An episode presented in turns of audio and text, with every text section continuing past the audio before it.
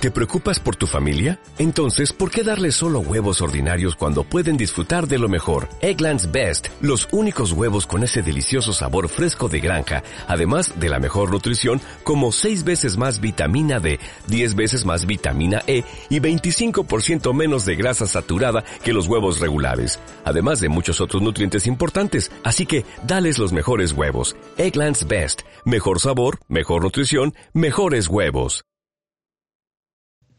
¿Qué desea, caballero? Me gustaría que me pusiese un buen filete de carne NBA, cocinado por favor a fuego lento, y me pusiesen aparte una tapa del mejor jamón pata negra que tengan. Todo eso, por favor, con sabor latino que hacen ustedes aquí. ¡Cocina! Marchando una ración de NBA. Señoras y señores, bienvenidos al de radio, los Blues Brothers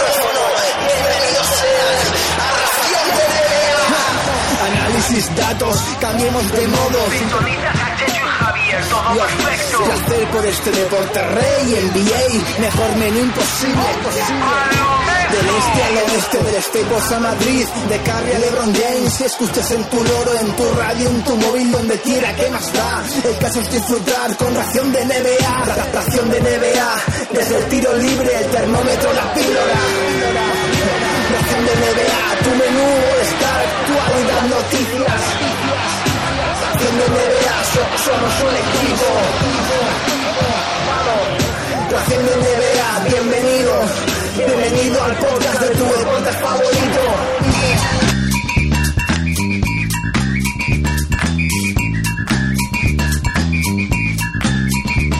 Bienvenidos a Ración de NBA, episodio número 512, donde solo hablamos de baloncesto, somos independientes y no nos casamos con nadie.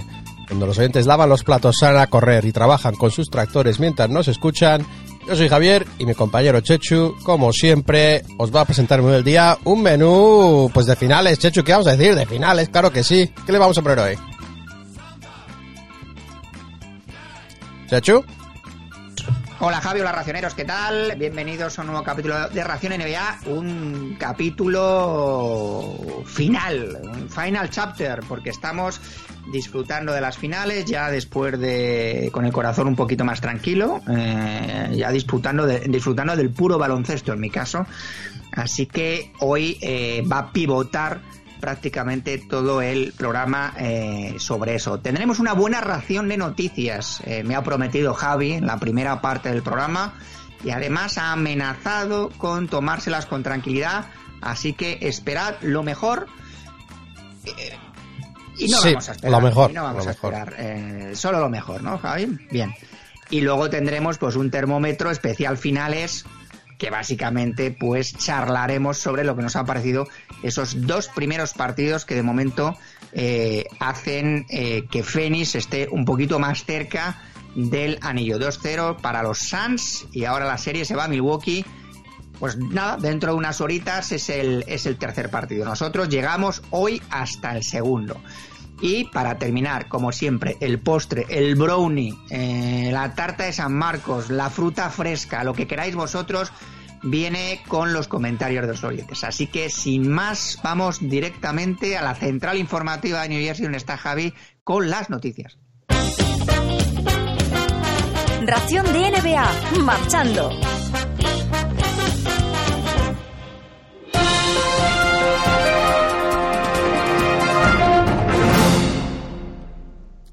Llegamos a las noticias. Vamos a empezar con el room room de los despachos, porque los despachos están trabajando a destajo ya este verano. Quizás los de los finalistas están un poco más enfocados en eso, pero todos los demás tienen trabajo que hacer ahora mismo, ¿no? Y empezamos, como no, por Atlanta.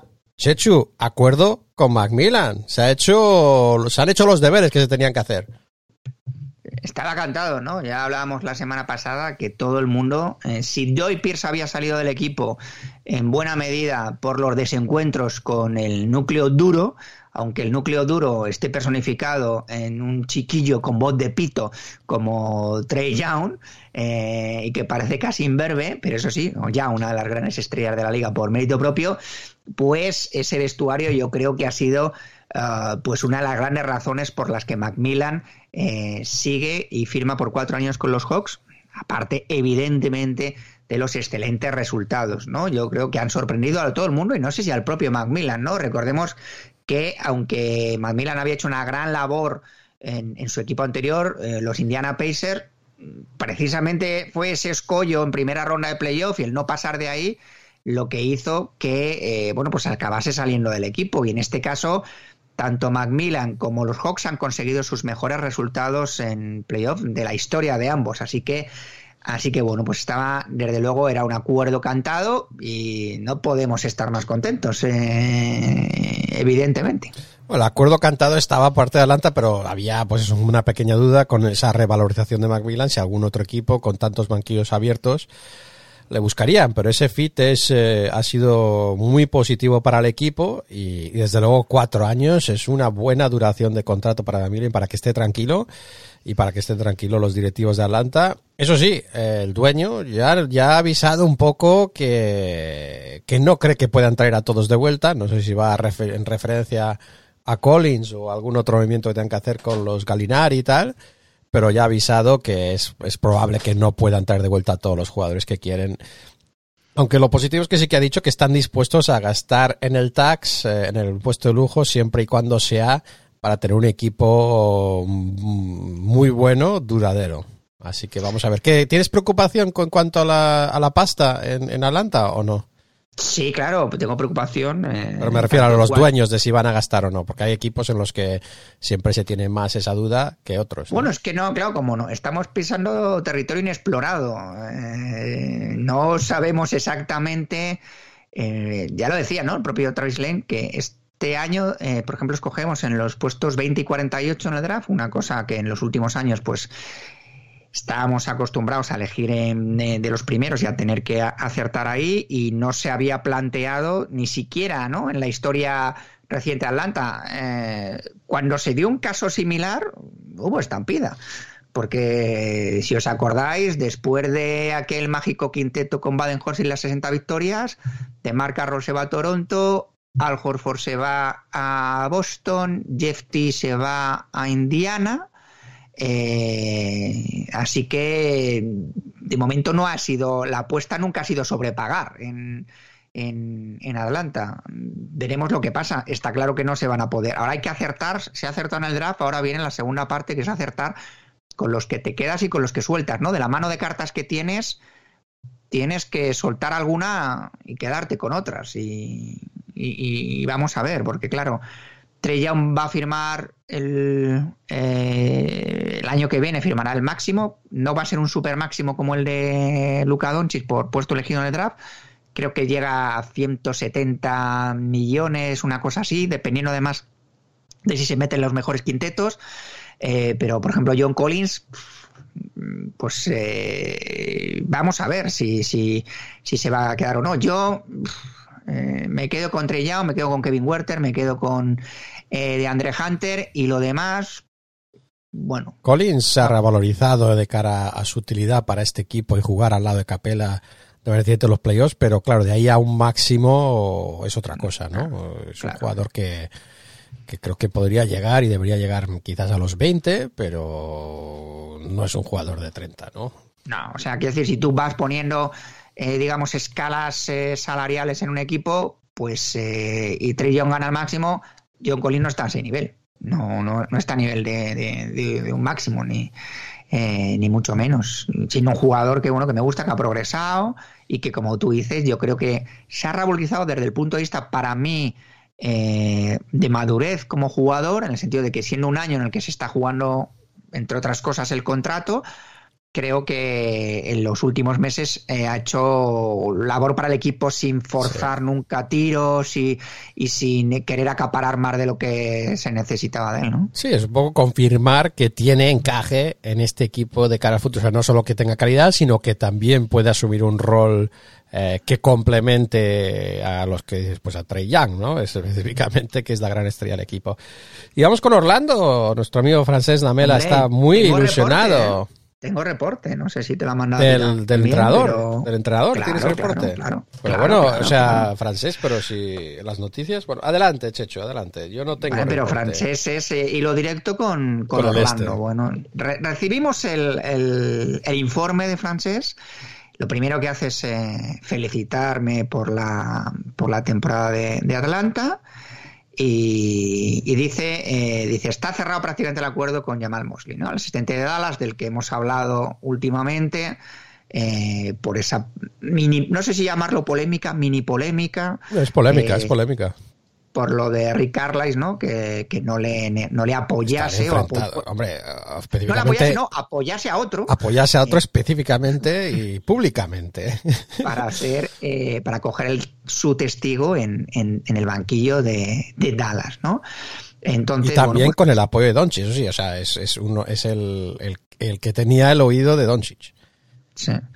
Y bueno, pues parece que prácticamente está hecho. Me, me- me comenta Francis, dice, Mosley empezó junto a George Cal, que ha, eh, que ha comentado en redes que eh, es un gran comunicador y educador. Dice, tiene una gran pasión, es honesto y exigente a la vez.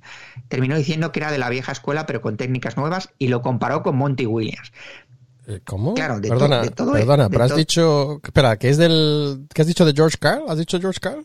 Sí, que George Cal, como Mosley empezó junto a George Cal en Denver, eh, George Cal, según me dice francés, pues ha tenido, ha tenido unas palabras acerca de Mosley, ¿no? La- ha dicho un gran comunicador y educador, gran pasión, vieja escuela, pero con técnicas nuevas, y lo compara con mm, así de casualidad con pues uno un entrenador que Uno está que esté en boga ahora mismo. Sí, exactamente, ¿no? No, no, no lo compara con Viborrego, con ¿No lo compara con el de Indiana que acaba de salir? o con Terry Stotts y tal. Eh, Con Nate Bjorkgren no lo compara. No.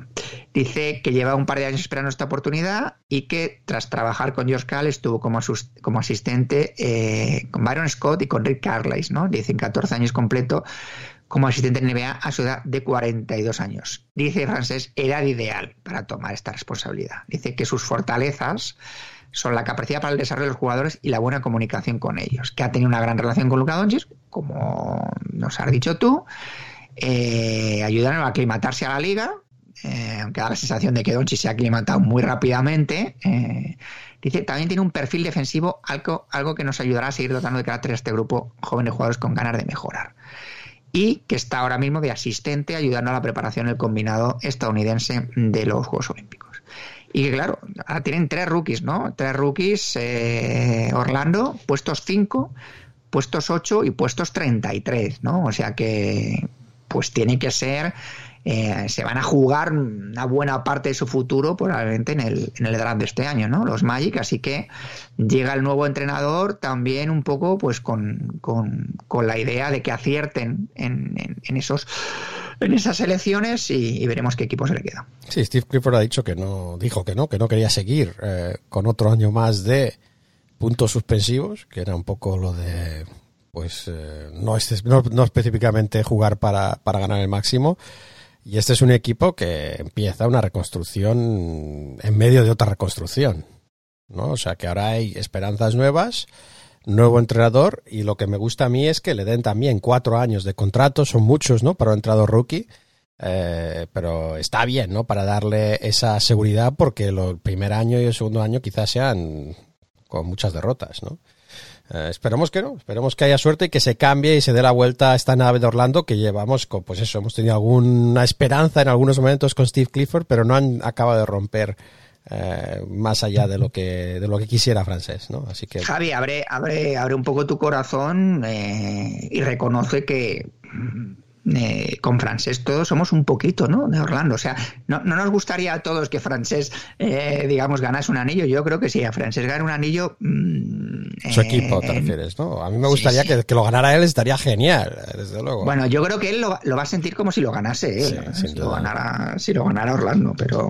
Yo creo que pero- segunda ronda es casi también algo que se festejaría muchísimo. No, sí, desde luego queremos que Orlando. eh, estamos un poco aburridos de ver estas inversiones que, que algunas no han salido y, y otras han tenido mala suerte con las lesiones, ¿no? Lo de, ¿no? Lo de los últimos jugadores que han tenido, o sea, los, las últimas dos o tres años. Algunas han sido apuestas arriesgadas porque se sabía que esos jugadores quizás tenían un techo alto pero un suelo también bajo. Pero también han tenido mala suerte y desde luego les deseamos suerte a Jamal y a los Orlando Magic y desde luego a Francesc. Así que eh, suerte, eh, vamos allá. Y es verdad que ha habido reconstrucciones a veces que, que se aceleran, ¿no? Con un Trey Young de la vida, digamos. Así que vamos a ver qué les pasa en el draft y cómo, qué tal entra Jamal Mosley. Vamos con los Pelicans. Todavía no tenemos entrenador jefe en los Pelicans, eh, pero sí que se habla de dos candidatos que están por delante, Willie Green y Charles Lee. Willie Green, eh, te acordarás de él como jugador, Chechu, pues es, eh, dicen que es el, pues según algunas eh, fuentes de Nueva Orleans, ¿no? Que puede ser el candidato principal. Ahora mismo está de asistente en los Suns, porque ya sabes que ganar, eh, ¿no? La, que, que, ¿Cómo se dice? Que la marea alta sube todos los barcos. ¿Es algo así? ¿No? La verdad es que ahí me has pillado, Javi, ¿no? Esa, esa dicho Ya nos corregirá alguien. Ya tenemos a, a- a Eduardo Murias diciendo Pero esa es algo. traducción. es Quizás traducción- sea, quizás sea americano, sí, ¿no? Claro, claro, es que hay a high que- tide raises all boats or raises all ships. Creo que es una buena expresión, ¿no? Eh, que está, que desde luego los Suns ahora mismo están eh, crecidos y eso hace que eh, todos los currículums brillen un poquito más. Y el competidor principal se supone que es Charles Lee, el asistente de los, de los Bucks. Así que vamos a ver quién sale de esa terna. Y luego en Washington tampoco está todavía decidido. Tenemos ahora mismo al, al mismo Charles Lee, que hemos mencionado antes, a- y además de él, al sempiterno aspirante Darvin, Darvin Ham, ¿no? que lleva siendo el aspirante principal a ser un gran entrenador durante muchos años. A ver si le dan la oportunidad. Quizás no están convenciendo en sus entrevistas. Eh, y luego está Wes Ansel Jr., ¿no? que se supone que es el favorito ahora mismo. Así que vamos a ver entre esos dos banquillos eh, quién pesca. Y luego los Rockets, eh, noticias especiales con los Rockets, ¿no? Primero, a, nivel de club, la más importante que es contratan a Chris Wallace. Bueno, veremos si es la más importante. Contratan a Chris Wallace, ex general manager de los Grizzlies, eh, como director de scouting. Eh, había sido el general manager de los Grizzlies durante el, el, Core Four, ¿no? De, de Zibo, de Conley, de Mark um, y de Tony Allen. Y, bueno, lo que no ha tenido nunca o casi nunca es un buen récord en el draft, ¿no? Y este es un apuesto de scouting. Eh, pero en cuanto a firmar jugadores y, y, y, contratos, lo ha hecho bien, Chandler Parsons aparte. ¿Quién escogió a David en el... No, pero eso fue el dueño, eso fue el dueño. Vale, vale. No, no, sí, él estaba de jefe, eso es lo otro que tiene, ¿no? Es un hombre que sabe, eh, digamos, está en la silla y hace lo que haga falta por mantener la silla. O sea, es un tío que es muy flexible eh, en cuanto a, a digamos, mantenerse en el equipo. Uh, y además que no tiene es re, no es un rebelde no no es no, rebelde. no es no te va a causar problemas uh, de digamos de química en el vestuario o en las operaciones no es no es de eso sabe sabe llevar un buen ambiente y tiene muchas relaciones en la liga, ¿no? Recordemos que empezó su historia en los Celtics, eh, que ha estado mucho tiempo en los Grizzlies, que ha tenido a gente en su staff de otros equipos, eh, que ahora mismo están mandando en otros equipos, así que tiene amplia experiencia. Eso lo que pasa es que el puesto de scouting, eh, es, ahí es donde empezó, ¿no? Yo sé bastante la historia de este tío porque siempre iba al programa de radio de Memphis y tiene una relación con Spolstra hace tiempo, ¿no? En su día, para empezar, empezó publicando su propia guía de jugadores universitarios, o sea, es algo, si miras la historia, es bastante interesante, pero ha fallado mucho en el draft con, con los Grizzlies, ¿no? Eso está, está claro. Y luego, la otra gran noticia que nos llega cerca es, pues es básicamente el nuevo, aparentemente el nuevo jefe de Javier Pesquera. Javier Pesquera, eh, que ha estado con nosotros, eh, ha firmado recientemente como scout. Que nos contó además un poco el, nos contó su, su proceso de entrevistas. Su ¿no? proceso de entrevista y cómo se había quedado en puertas, pero bueno, pues eh, parece ser a la, que al final. A la siguiente llegó la vencida, ¿no? Insistió, insistió. Y ahí llegó. Es verdad que en la página de Real GM le tienen como americano. Así que todavía no lo tienen totalmente actualizado. O sea que des lo descartamos, o sea que desde aquí, desde Ración NBA, decimos que es una información errónea. Habla muy bien inglés, pero no sé, a no ser que tenga doble nacionalidad, eh, le hemos visto. Los patos favoritos no es el Big Mac, ¿eh? vamos a decirlo así. Y, y, bueno, pues fantástico, ¿no? Que, que, que él haya llegado a eso, él lleva trabajando mucho tiempo para ello y es una, pues un gran ejemplo, ¿no? De poder llegar a trabajar en algo en lo que, con lo que sueñas y tener esa oportunidad. Así que va, y va a trabajar pues con Chris Wallace y con otros muchos eh, grandes profesionales de la NBA. Y luego, y luego en Portland eh, están a punto de formalizar el fichaje de Scott Brooks como asistente jefe de Billups. Y parece que Roy Rogers, otro viejo nombre, ¿no? También a punto de irse como, asistente. Checho y yo, que somos eh, maduros, ¿no? Somos jóvenes adultos, o adultos jóvenes, jóvenes adultos, ¿no? Vamos a ver. Ya conocemos a muchos estos nombres, ¿no? De nuestros tiempos, así que es, eh, nos sentimos un poco mayores al ver las edades de algunos entrenadores. Y luego en los Nets están también a punto de formalizar el fichaje de Vanderpool como asistente. Este es otro de esos ex asistentes con gran cartel, es que parece que va a ser asistente solo. Eh, no he visto que vaya a ser asistente jefe y es ex entrenador asistente el año pasado, los últimos dos años en Minnesota, creo que son, y antes estuvo en Portland, ¿no? Tiene buena relación con muchos de las estrellas de Portland. Bueno, las, las estrellas, hay un par de ellas. Y luego los Warriors, importante a punto de fichar a Kenny Atkinson como asistente jefe en el equipo. Ojo, que estamos, hemos ido a la NBA a tener un entrenador y tres o cuatro asistentes, ahora hay tropecientos asistentes, hay asistente jefe y ahora, en el caso de los Warriors, hay dos asistentes jefes, porque el otro es el amigo Mike Brown.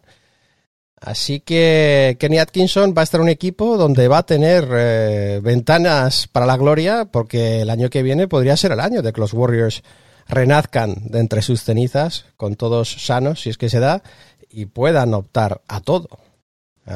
Así que esa es la actividad de los despachos. Vamos con lesiones. Eh, simplemente celebrar la, recuper- la recuperación milagrosa de Antetokounmpo tras esas imágenes que vimos en, en playoffs, ¿no? Que nos temíamos que Antetokounmpo no iba a poder eh, seguir y si seguía iba a estar en malas condiciones y, y no es así, no es así. Está eh, aparentemente, por lo menos, está sanísimo viendo cómo juega. Luego la lesión de Saric, eh, rotura del ligamento anterior cruzado de rodilla derecha, así que ya no va a volver para Phoenix, así que una baja importante. Y luego un poco la salvación, parece que Torrey cree que se había lesionado en el segundo partido, parece que no tiene daños estructurales en la rodilla. Y luego también hemos tenido lesiones en las convocatorias olímpicas. Eh, en la selección española, eh, Juan Chornán Gómez, ¿no? Se ha lesionado el hombro y ha tenido que dejar la concentración. Creo que es el hombro, ¿no, Chechu? Si me corrige, si no. Sí, sí, es el hombro, es el hombro. Y en el equipo USA, USA Select, esto es más importante para sus equipos, ¿no? Más que para nosotros en este caso. Eh, lesiones eh, Isaiah Stewart y Anthony Edwards eh, en, el, en el equipo USA Select, que es el equipo de entrenamiento para el equipo USA. Y luego también han tenido algún problema ese equipo USA Select con, eh, con varios jugadores alejados por protocolos de coronavirus, como Quickly, Miles Bridges y PJ Washington.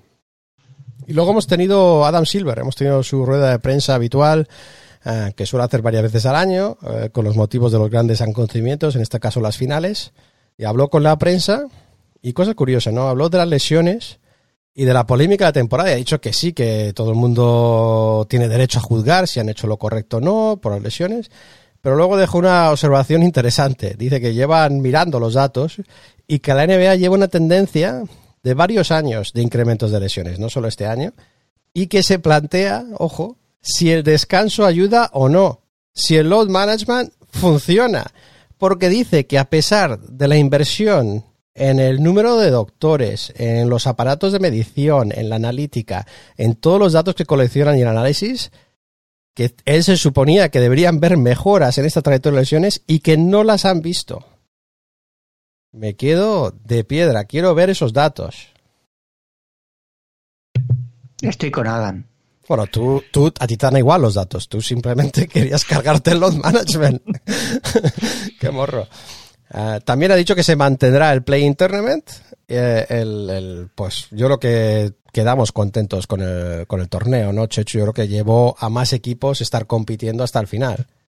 Que es sí, de lo que es, se de estas, es de estas iniciativas, de estos experimentos que ha salido bien, eh, vamos a decirlo. A día de hoy ha salido bien, veremos. Sí. También es cierto que mete a equipos que ya estarían clasificados como una eliminatoria más, es cierto que una mini eliminatoria, vamos a decir, eh, y bueno, pues con, con, el consiguiente desgaste, ¿no? En, en, en cuanto a eso, pero, pero bueno, el, creo que mete, como dices tú, mete a más equipos en, en, la pelea, es más difícil escaquearte, vamos a decirlo Hay, así. sí, hay menos incentivos entre, entre la distribución de, la pro- de la probabilidad de ganar en la lotería del draft, eh, que te disminuyó los, los- el porcentaje de posibilidades de ganar el draft, y luego esto que te aumenta las posibilidades de entrar en playoff, pues bajan los incentivos, ¿no? Para el tanking. Eh, aunque bueno, hay algunos que da igual. Aquí, aquí nos vamos a la piscina. Eh, y luego también dejó la notita que los ingresos bajaron, bajaron bastante, pero menos de lo que habían estimado ¿no? en, el, en el presupuesto. Eh, se supone que bajaron un, un tercio eh, de lo que debía ser un año normal y, y ellos habían pronosticado un 40%. Así que bueno, ese 7% de diferencia pueden ser muchos, muchos, muchos millones. Um, ¿Qué más? A ver, el logo de la NBA, hablando de Adam Silver, el logo de la NBA para la temporada 2021 ya se ha publicado, va a ser especial, va a ser distinto porque conmemoran los 75 años, ¿no? Es el logo dentro de un diamante con un 75 muy normalito y unas eh, líneas. No sé si lo has visto, Chechu, si has encargado ya camisetas, eh, ¿cómo lo has llevado? He cargado otras camisetas, pero esa no. ¿Ah, sí? ¿Qué camisetas se ha encargado?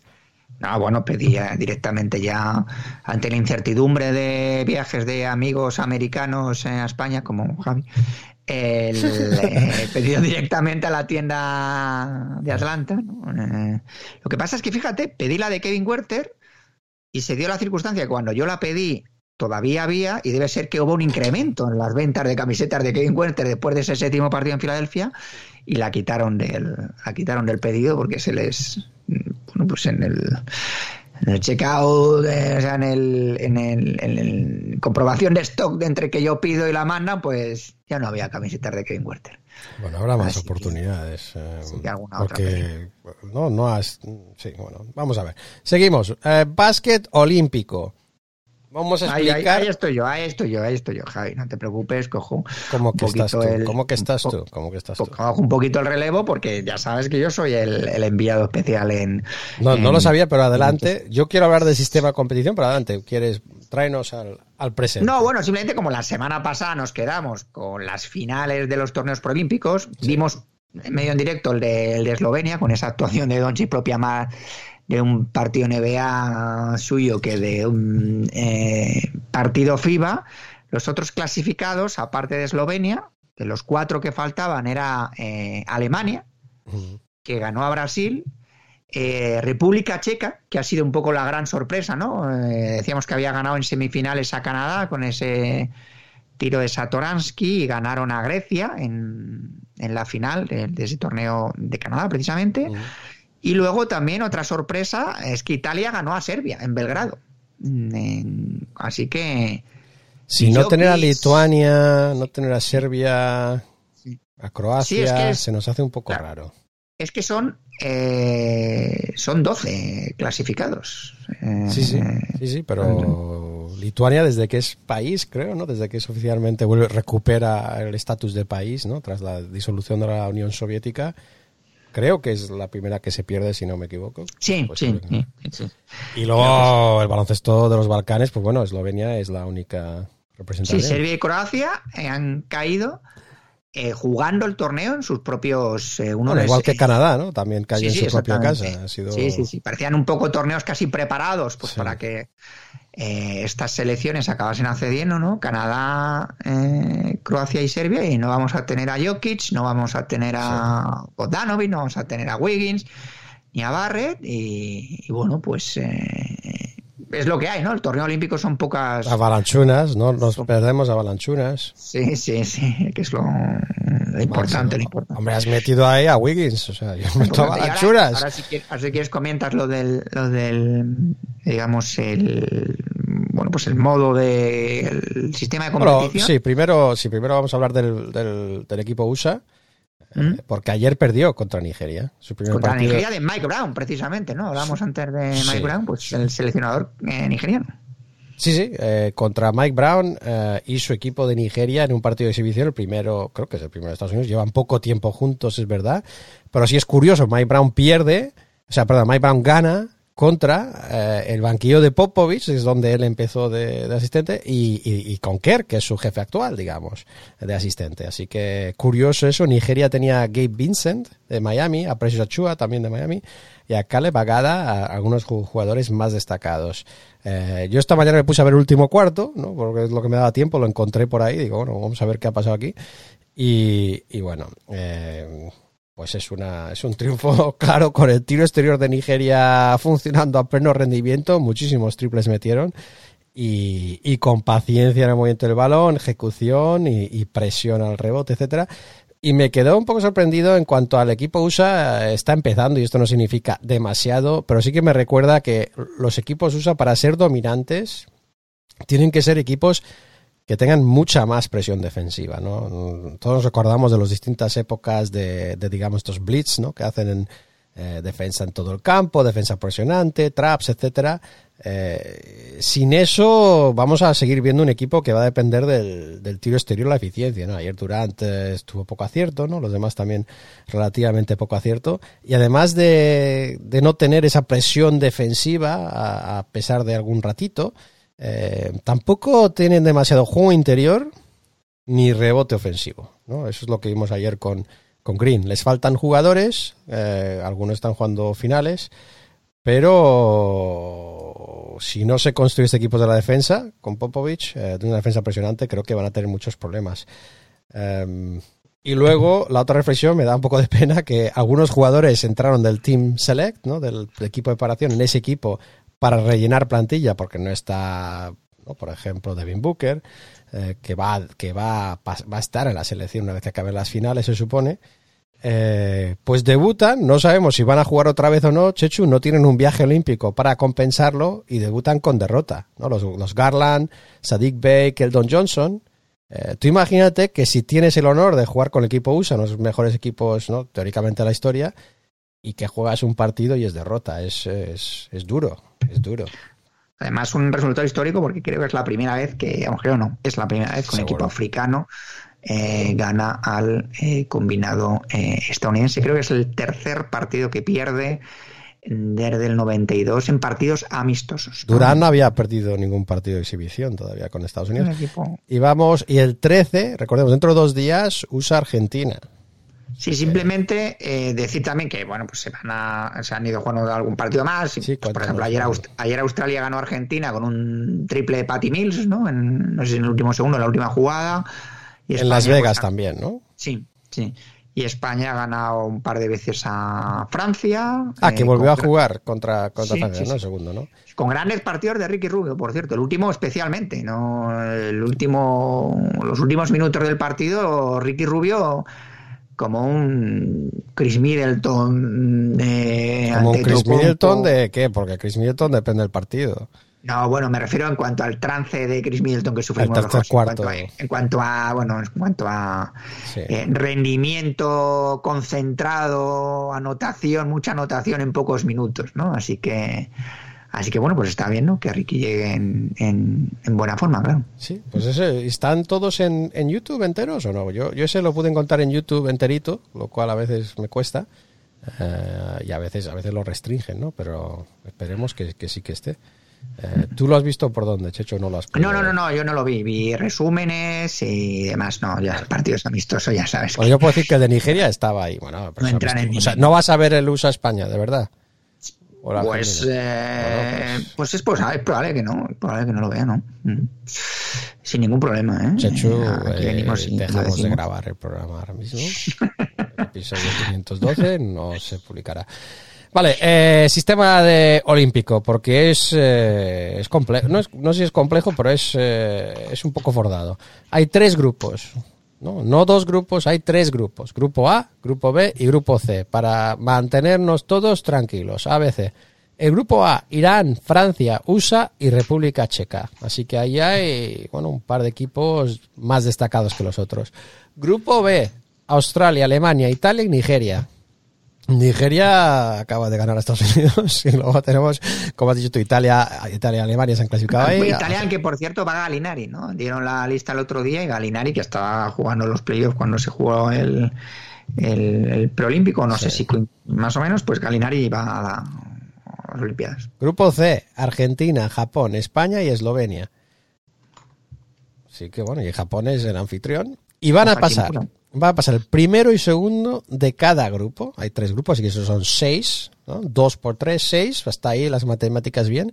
Y luego los dos mejores terceros también pasan. Pasan directamente esos ocho equipos a cuartos de final y habrá un sorteo entre ellos con los tres primeros serán cabezas de serie y el mejor segundo serán cabeza de serie y se sortarán los rivales, eh, pero no pueden jugar contra uno de su mismo grupo. Y ahí es cuando quedará fijada la famosa, ¿cómo se dice en español? La, la bracket, ¿cómo se dice, Chechu? Bueno, pues el camino, la, el camino, el camino Eso al es- título. Eso es una descripción más, que, más que la palabra. Hay que inventar estas palabras, hay que conseguirlas que... que- El que- cuadro, ¿no? Cuadro, perfecto. Pues ahí es cuando se fija el cuadro, no antes. Y curioso también, estas Olimpiadas, Chechu, para ganar el oro, Chechu y queridos racioneros y racioneras, em, solo serán seis partidos para llegar al oro, para ganar el oro. Eh, el año, otros años serán ocho partidos, así que es un camino más rápido, lo cual también da más espacio para las sorpresas, ¿no? Si vemos estos grupos, si vemos el nivel, eh, es muy, muy difícil, ¿no? Apostar. eh, podemos quizás descartar a dos o tres equipos, pero aquí va a ser eh, cuestión, como hemos visto en otros torneos, cuestión de, de milímetros. Vamos con otras cosas, otras cosas que son importantes también. Por cierto, Javi, antes de pasar a la otra simplemente a cara a cara con los Juegos Olímpicos, esta semana lo que se ha confirmado es que no va a haber público. Eh, así que veremos eh, Vamos, sobre- es, es un drama. Las Olimpiadas en Tokio es un drama. Sí. Eh, es un drama. En mi casa, ya sabes, una casa hispana-japonesa, es un tema duro. Es un tema duro. Eh, y bueno, al final también hubo un poco de suerte de cara a- al intento de organizarlas por la Organización de Madrid, ¿no? Que no se diera con, con todo este cacao que hay ahora eh, en Japón y lo mal que lo están pasando los organizadores. Es que es un marrón, es un marronazo ahora organizar esto. claro. Sí, ahora sí, exactamente. Vamos con otras cosas. Ahora sí, Marvin Bagley, vamos a empezar por él. Le han preguntado en un podcast, eh, perdonad, no recuerdo cuál, eh, pero le han preguntado por ese tweet, ¿no? En el que le dio al me gusta a ese tweet de un fan que decía, hay que sacar a Bagley de Sacramento. Le preguntaron por eso y dijo, es mi Twitter, lleva mi nombre, puedo darle a la me gusta lo que yo decida y quiera y lo que me apetezca. Así que no ha aprovechado la ocasión para No calmar las aguas. no, no, has- no ha hecho un Durán de no, ha sido mi gemelo malvado, no, me acababa de despertar de la siesta, eh, me lo cogió mi hijo, nada de eso, ¿no? Sí, no, no ha sido, no ha sido su, su, su estudiante en prácticas que está llevando su cuenta para nada. Y luego, si estás por la Fashion Week, te habrás encontrado, no sé si has estado tú en la Fashion Week de París, te habrás encontrado a Harden y a Lil Baby. Sí. Juntos Los disfrutando. policías, ¿no? También se los han Los encontrado. policías se los han encontrado porque quizás llevaban un poquito de, ya sabes, alguna cosita ilegal, de, pues de drogas recreativas, digamos. Eh, no sabemos, por ahora a Harden no le pasa nada, Little Baby creo que sí que tuvo un poco más de, de consecuencias, eh, vamos a seguirlo, pero están ahí viviendo la mejor vida. Yo, ¿Tú crees que Harden está siguiendo las finales, Chechu, de cerca? Yo creo que no, no, no sé si sabes si son las finales ahora. No lo sé, ¿eh? Lo mismo nos sorprende y es un loco de, del baloncesto. Bueno, yo creo que pertenece a este tipo de jugadores más funcionariales en cuanto a que. eh, por ejemplo, Chris Paul empezó a ganarse mi, bueno, empezó a ganarse mi respeto más allá de la cancha. Creo que lo, no sé si lo comentaste tú o le leí en algún reportaje que él era un loco y se veía todos los partidos y tenía varias teles en su casa. Harden no parece de esos, ¿no? Da la impresión. Es posible que tenga muchas teles en su casa. Lo que pasa es que quizás no estén emitiendo esto y si no sean Instagramers y otras cosas.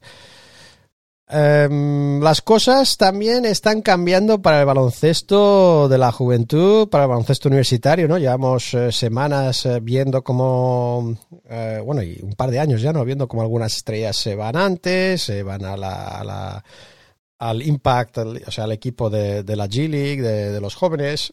Ahora también está eh, un chaval, Chechu Jalen Lewis, 16 años, un- lo que llaman Five Star Recruit, ¿no? Un recluta cinco estrellas. Tiene ofertas de Kentucky, de Duke y de UCLA, al menos, para jugar ya en la NCAA, para jugar con 16 años, para jugar cuando llegue. Eh, pero ha firmado un contrato de un millón de dólares para jugar en la Overtime Elite League, con un contrato multianual. Así que no es un millón al año, creo que es menos de eso, pero en total, por eso son dos años, un millón. Pero le van a pagar, le van a pagar a jugar. Va a ser el atleta profesional americano más joven, creo, en cuanto a baloncesto, por lo menos. Eh, y te preguntarás, quizás tú, quizás otros, ¿qué es la Overtime Elite League? ¿O es que la Eh, conoces? Pues sí. No, no, no, no. Eh, veo que has leído los pensamientos míos y quizá de buena parte de la audiencia. Sí, y los míos mismos que me llevaron a escarbar un poco más, pues empieza este septiembre. Así que es una liga que no existe ahora mismo, bueno, existe, pero no se ha jugado nada.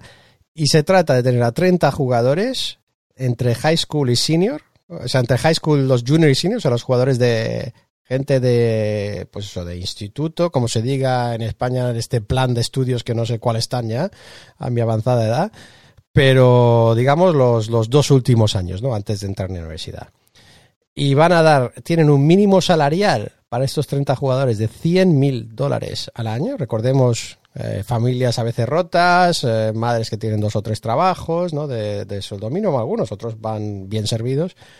Eh, pero estamos hablando de un dinero que es una, una opción, ¿no? Para esos jugadores que prometen tanto, veremos qué tal sale.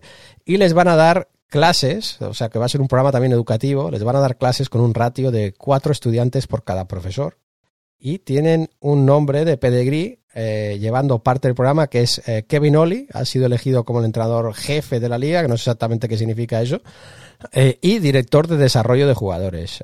Kevin Oli, el que no se acuerde de él, fue entrenador campeón con Yukon y sancionado por tres años por la NCAA, por la NCAA y se convierte en ese primer head coach y director de desarrollo de jugadores. Así que esta liga, otra cosa más, otra opción más para que los chavales ganen dinero desde pequeños si prometen y veremos, algunos saldrán y otros serán un desastre, me imagino, ¿no? A ver, ¿qué Así- más? Así, así de primeras no me, Bueno, no me suena muy bien, ¿no? No eso, es lo que decías de la, de la Big Three, Chechu, y está ahora ¿Cómo, cómo está? ¿Cómo está? ¿Cómo definirías? a- arrasando la programación de la medianoche. Em, eh, ¿Qué más? A ver, habíamos hablado de las... Bueno, vamos a guardarlas otra vez, las reglas del... Las reglas contra Trey y Chris Paul. Vamos a guardarlas para otro día. Otra vez. Pues fu- Fuimos, nos saltamos la semana pasada, los saltamos esta ya cuando, cuando toque.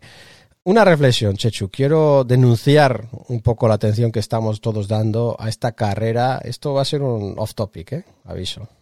¿Vale? La carrera del espacio de, de Branson y, Je- y Jeff Bezos. Carrera por ser los primeros en el espacio. Eh, estos multimillonarios están haciendo su carrera como una competición de quién llegaba primero y todo esto. Y Branson ya sabemos que, que, que- que- que gana. Pero, Chechu, dejémosles jugar con sus juguetes y no les demos más cancha. ¿no? O sea, está muy bien lo que han hecho en la vida, mucho éxito y todo eso, pero que les que tengamos que animar ahora en su carrera por, por ser el primer rico que va al espacio, me parece demasiado. Esa es mi reflexión. Hombre, eh, vamos a suponer que es una cosa que te ha molestado bastante para que lo hayas traído aquí, porque aquí sí que es. es- yo eh, voy a traer otro semi-off topic, pero tiene relación con el baloncesto, Javi. Pero está. Pero vamos, estamos. eh, ¿Tú estamos crees acuerdo, que, sí, es ¿tú crees que si no quiero no voy a encontrar una relación entre el baloncesto Ah, y bueno. estos dos? Algo encontraremos, ¿no? A- Algo hay, hay mucho dinero ahí. algo hay. Algo. Compramos balones de básquet por Amazon, por ejemplo. sí, sí. Eh, Sí, sí. bueno, tú da tu off topic porque yo quiero cerrar eh, las noticias con Zaila, con Zaila Vanguard. Así que adelante, da tu off Vale, topic. vale. Bueno, eh, esta semana se estrena, que lo hemos comentado, se estrena Space Jam 2. ¿Eso tiene que ver con el baloncesto? Poco, poco, pero, pero ahora te digo digo lo, lo engarzo. No sé si ha estrenado este fin de semana en Estados Unidos, en España es el día 16, creo. Eh, y me da un poco de pena eh, que la revista más importante de baloncesto de este país, que es Gigantes, y a la que yo sigo, bueno, pues sigo comprando pues religiosamente desde hace muchísimo tiempo, eh, destine su portada y sus primeras páginas a Space Jam 2, pero en plan publi reportaje. Publi reportaje, lo que te iba a preguntar. Pero en plan publi reportaje. O sea, porque luego sí que hay un artículo, pues un poco más interesante, ¿no? De cómo. del rodaje de Space Jam 1 y cómo montó Jordan, bueno, que eso lo hemos visto también en de las Dance, ¿no? Esa, esa cancha de entrenamiento que montó, a la que iban muchos jugadores y cómo se preparó ahí para, para su regreso a la liga. Había regresado. ¿El Lebron tiene cancha también de esas? Eh, no lo sé, no, lo, sé, no lo sé. Sí, y lo que pasa es que, claro, en, en un mes en el que se ha jugado pues la final de la Liga Española, con el Barcelona como, como campeón, que se están jugando los playoffs de la NBA, que la portada de gigantes. Claro, Y, con la, dos- y con las Olimpiadas, ¿no? De la última gran carrera de los, de los de la generación de oro. A ver, la cuestión es que, primero, yo entiendo la situación del papel sin tener los datos. Yo entiendo, ¿no? Que al final, pues la situación de las revistas en papel, pues es muy delicada y, y supongo que este tipo de movimientos que no los hacen solos ellos, ¿no? Porque los periódicos deportivos de este país, pues de vez en cuando te sueltan que en vez de la portada, pues hay una, una Y no solo los deportivos, ¿eh? lo hemos visto Sí, ¿no? de tirada general, todos Sí. con los mismos titulares de en plan reportaje. Sí, lo que pasa, sí, sí, lo que pasa es que luego, pues es un reportaje. Y luego que te cuentan, no, es que es una doble portada, ¿no? Porque en la contraportada está, pues, el título de liga de- del Barça. No, mira, una, una doble portada no es. Lo que está La por portada es la detrás portada. Es, un, es una contraportada. Y en todo caso, una doble portada, pues sería un desplegable en el que parte de la ilustración que va en la portada, eh, pues está en, en- en- Bueno, en Chicho, la contraportada. No te como- cebes, no te cebes con gigantes que nos han dado muchas alegrías. No, no, pero eh, si es yo denunciable, pero, pero No, estás haciendo no, daño. Estás haciendo pero daño. yo lo entiendo y, y cualquiera que esté trabajando en gigante, pues mira, pues mira, es que la situación es la que es y tal, pero a mí me da, me da un poco de pena, ¿no? Me da un poco de pena, sobre todo que también entiendo que la- pasar la revista de semanal a mensual ya desde hace bastante tiempo, eh, pues está menos pegada a la actualidad y más a este tipo de, de, cosas, ¿no? Pero, pero bueno, me, me dolió, me dolió un poco. De ahí ya queda dicho. Pues a mí me ha dolido oírlo, no lo sabía y me ha dolido. Vamos a, vamos a esperar que las cosas sigan bien con gigantes. Y vamos con Zayla Vanguard. Eh, Checho, es una chica de 14 años que quiere jugar en la WNBA y quiere llegar a entrenar en la NBA, si es que no, si es que no acaba trabajando para NASA. Em, esta chica acaba de ganar el famoso Spelling Bee americano. ¿Sabe lo que es el Spelling Bee? ¿Es algo de deletrear palabras? Sí, esos concursos tan americanos de, de, de palabras. De hecho, eh, acaba de ganar el, el- famoso, el principal de Estados Unidos, la primera chica ah, afroamericana que lo gana, 50 mil dólares de premio. Y esta chica antes de esto ya llevaba carrera. Había hecho un anuncio con Kerry y tenía tres récord Guinness por driblar múltiples balones al mismo tiempo. Yo he visto algún vídeo de ella y juega bastante bien al básquet. Eh, y viene este programa, hay que celebrar que tiene este éxito a esta edad, que tiene una carrera ya multifacética, ¿no? A sus 14 años. Eh, decía que preparaba el Spelling Bee, pues no, no estudiando tanto como los otros concursantes, unas 7 horas al día. En cuanto a deletrear palabras, imagínate, 7 horas. Pues dice porque tenía que compaginarlo con el colegio y el baloncesto. Eh, así que me quito el sombrero, sobre todo con todo lo que ha hecho ella, y luego nos lo resume así, dice, baloncesto es lo que hago, deletrear es más una, una adicción, es como los aperitivos, pero el plato principal es el baloncesto. Esta chica tiene sitio en ración de NBA con esa forma de hablar. Yo la verdad es que lo de los eh, concursos estos de la otra palabra siempre me ha parecido un poco eh, exótico, ¿no? O sea, no, piensa- no, no, piensa no- que el inglés no es fonético. Incomprensible, incomprensible. El, el inglés no es fonético, no es como el español, o sea que es Ya, mucho ya. más difícil de letrear. Entiendo la dificultad, lo que no entiendo es... Tú sabes que eh, yo fui super speller en el quinto, quinto de ¿Sí? lo que sea. Sí, ¿Sí? No, no llegué, no gané ninguno de este concurso, pero entré en ese, en ese en halo Unidos, ¿eh? dorado en Estados Unidos, sí, en lo que sería quinto de GB o como se llamara. Super Spellers. O ¿Pero cuarto, ¿Dónde estabas? ¿En, Nueva, ¿En Nueva York estabas? ¿Dónde estabas? Sí, en Long Island, sí. Madre mía. Super en su día, en su día. Así que bueno, tengo una afinidad especial haber sido yo a mi nivel amateur, ella en su nivel profesional, haber, a- haberse salido en este tema. Así que enhorabuena para ella y, y fenomenal, ¿no? Que, que alguien triunfe tanto y, y que siga centrado en lo importante para ella, que es el baloncesto, sin descuidar los estudios, que son muy importantes para todos los jóvenes que nos escuchan. Y con eso ahora sí cerramos cerramos eh, el programa, no el programa, no, vamos a hablar, habrá que hablar otras cosas, ¿no, Chechu? Vamos a hablar de las finales, por ejemplo. Sí, eh, claro, claro, hay que, hablar, hay que hablar de las finales, es el plato principal, Javi. Bueno, pues vamos allá.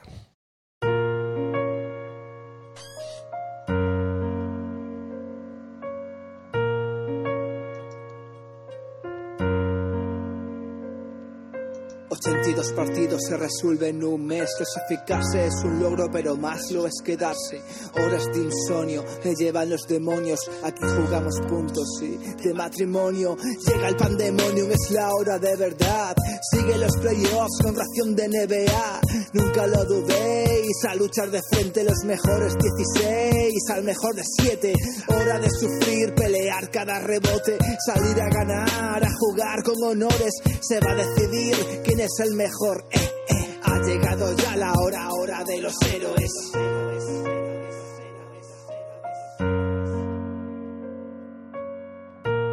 Eh, dos partidos hemos podido vivir y, y 2-0 eh, para los Suns eh, ante, ante los Bucks. Dos partidos relativamente parecidos, ¿no? Los Suns han ganado con, con solvencia, con suficiencia. eh, sin tener que llegar a sufrir demasiado en el. Bueno, el segundo partido se sufre bastante más, ¿no? Lo que pasa es que Bueno. son momentos, y los momentos importantes eh, son más Dos eficientes. eh, muy puntuales en los que se acercan, creo que se llegan a acercar a cinco puntos en el último cuarto, pero no llegan a estar por detrás en el último cuarto eh, y, eh, y, bueno, un partido lo ganan de 13, lo ganan de 10. Eh, y a- hasta el punto ya eh, que, que cuesta que cuesta que cuesta distinguirlos. ¿Quieres empezamos por el primero? En el primero varias cosillas. Eh, Javi, supongo que has visto los dos. No sé si pudiste verlos en directo los dos. No, el primero, Eh, el primero solo he podido ver resúmenes porque se me fue la luz. Ha sido algo bastante triste. ¿Qué me dices? Bueno, Sí.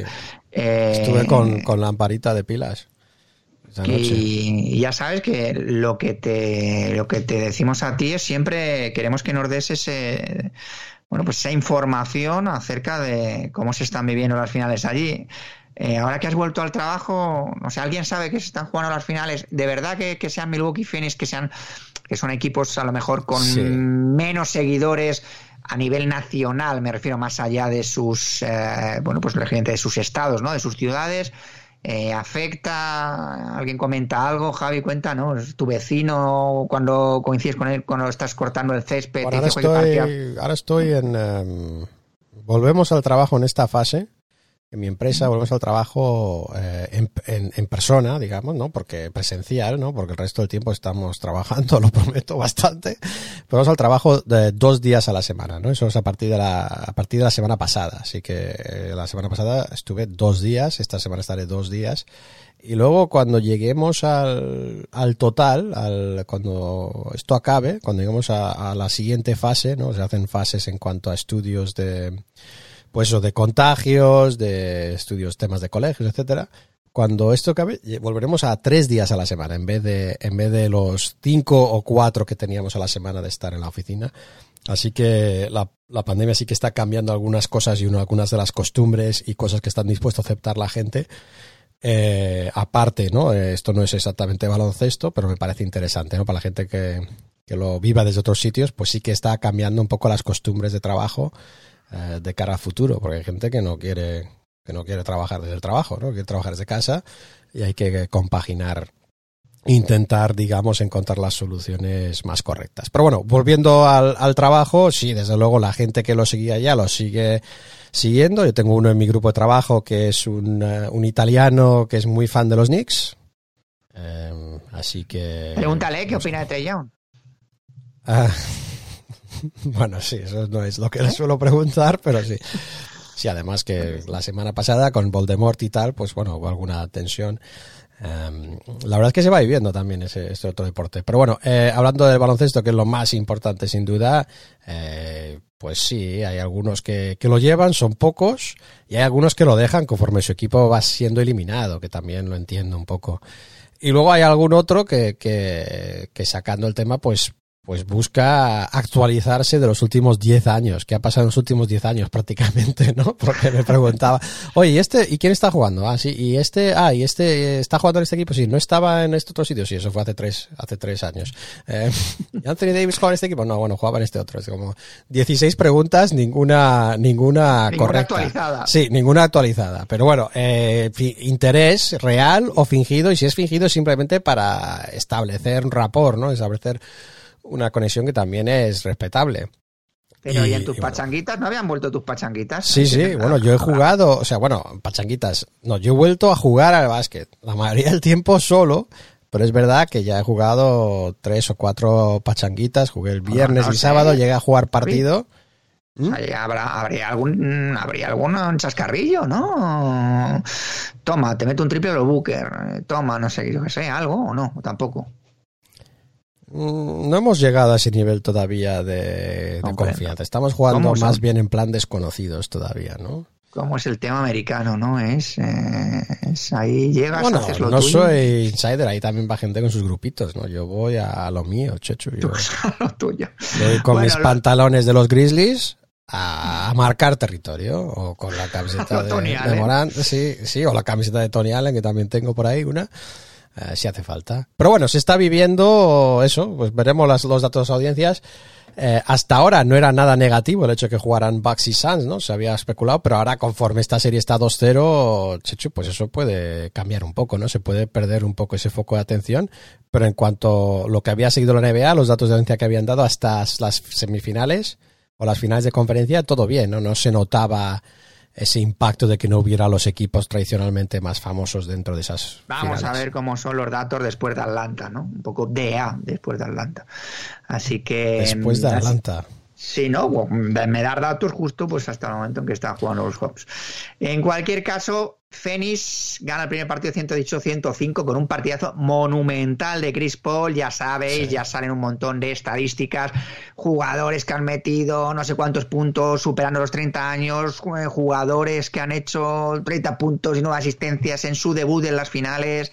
En fin, todo loas, porque Chris Paul hizo una actuación espectacular. Hizo 32 puntos, 9 asistencias, 4 rebotes, grandes porcentajes de tiro, tanto de 2 como de 3. No falló un tiro libre. En fin, tremendo el, el partido de Chris Paul. eh, ya sabéis todo lo que se va a hablar. Como ganen el anillo los Y- Suns, el baloncesto se lo debía, eh, etcétera. Bueno, ya había alguna encuesta que preguntaba si era el mejor base de la historia. Digo, bueno, eh, Bueno, a dale, ver. dale freno, dale al freno. O sea, tranquilos, tranquilos. Vamos a jugar las finales y luego cuando se retire podemos ver dónde merece estar en la historia, que debe, debe tener un buen puesto en la historia sin duda, pero no siempre lo último es lo mejor. Pero bueno, en, en, eh, mm, referido a este primer partido, espectacular. Sí, y Ayton, grandes- también estuvo. Sí, fantástico. sí, sí. Bueno, a ver, quiero decir, en general, Fénix. Fénix ha jugado a un nivel altísimo los dos partidos, sin apenas fisuras, con sus dos estrellas. Y ya tener dos estrellas como Chris Paul y Devin Booker, que encima elevan el nivel, ¿no? Elevan sus números con respecto a los números habituales, tanto en temporada regular incluso como en playoff. Pues eh, eh, eh, en un equipo que mm, lleva jugando eh, con este quinteto eh, pues, pues toda la temporada con los automatismos ya perfectamente diseñados, perfectamente aprendidos, eh, pues están jugando un grandísimo, un grandísimo baloncesto. El, decías tú de Andre Ayton, eh, otro partidazo que hacía, casi hace un 20-20, creo que hace un 22-19, eh, una cosa así. El segundo eh, sufre más, 22-19, pero sí. 22-19 es un jugador, ya lo hemos dicho en anteriores ocasiones, no te va a dejar con la boca abierta eh, quizá en ninguna opción, no es un Olajuwon, no es un O'Neill, eh, no es eh, uno de estos eh, jugadores que te va a despertar el ojo de las gradas, pero no tiene apenas puntos débiles, ¿no? Tiene buena mano, es capaz de... Hemos visto estar cubriendo a Anteto. Sí, sí, sí, empezó cubriendo, sí, ha estado cubriendo ante Tocompo exactamente, entre él, Jay Crowder, eh, han sido los que más tiempos han estado con él, fundamentalmente eh, Ayton. Y, bueno, pues ya decimos con esa cara de señor mayor, con la total complicidad que tiene con Chris Paul, muy importante, ¿no? Que el base y el pivot tengan ese, esa conexión. Eh, ya lo hemos visto, eh, declaraciones de Ayton en, el programa perdido creo que incidíamos sobre ello. Eh, y lo hemos visto también ¿no? en estas finales de estar especialmente cariñosos con él, tanto Paul como incluso Monty Williams, ¿no? Haciendo apartes eh, con él. Saben que es un jugador eh, fundamental. Decíamos que eh, la duda antes de este primer partido era si iba a jugar ante Tocompo y cómo iba a jugar ante Tocompo, ¿no? Pues en este primer partido jugó, jugó desde el principio, jugó bien, no a un nivel estelar, 20 puntos, 17 rebotes, lo cual no está nada mal. no tiró mucho, tiró solamente 11 tiros, pero yo creo que lo mejor que se pudo sacar de Antetokounmpo es que, bueno, pues estaba estaba, eh, estaba bien eh, físicamente. Aún así, eh, y aún teniendo buen partido de, de Chris Middleton, eh, llegados a estos niveles tienes que tener muy afinado el equipo. Estuvo peor Drew Holiday. Drew Holiday es quizá el, ha sido el talón de Aquiles ¿no? de, de los eh, de los backs en estos dos partidos. En ataque, está, porque en defensa sí, está haciendo una labor. en defensa se está, en defensa se está pegando pues con, con, con Paul y con Booker. Eh, ha estado en, en, en, los dos partidos, ha estado eh, con, con, los dos, pero está bueno pues con, eh, con malos porcentajes, con pocos puntos. No porque no lo intente, eh, ha tirado, ha promediado más tiros de campo que, que ante Tocompo, y, pero le necesitan, le necesitan a, a, más nivel. A, yo creo que el, también de lo que se ha hablado mucho es ¿no? de la decisión de Baden-Holzer de jugar con Brook López, de jugar con un 5, con jugar con un jugador interior eh, más allá ante Tocompo, y cómo le ha penalizado eso eh, cuando se queda el jugador pequeño si cambias los bloqueos con ese jugador grande y cómo le ha penalizado Chris Paul, que es un experto en ese tiro de media distancia, echándose para atrás, ¿no? Meado y que penalizó mucho. Y Devin Booker es otro jugador que también utiliza mucho el, el, el tiro de media distancia, ¿no? Eh, Devin Booker, sin, sin firmar una actuación superestelar se encuentra en un momento de madurez tal que, que bueno, pues eh, los balones que han quemado, los pocos balones que han quemado, vamos a decir, eh, ha tenido una racha de triples, por ejemplo, en el segundo partido sí. eh, espectacular y ha sido capaz de... Y como creador y distribuidor también está buscando sí. el, el, pase extra, ¿no? Eso, ese... Ese no sé si fue un año o año y pico o dos años, no sé, que tuvo de base principal en Phoenix, ¿no? Le ha venido bien para desarrollar esa, esa parte de, su juego, ¿no? Y, bueno, pues ya decimos, ha, tenido muchos momentos de, de, de uno contra uno eh, y no creo que haya estado mal defendido, sinceramente. Eh, eh, Milwaukee ha llegado con la mejor defensa de estos playoffs. Creo que estaban permitiendo 105 puntos por cada 100 posesiones. Han permitido 120 puntos por 100 posesiones en estos dos partidos.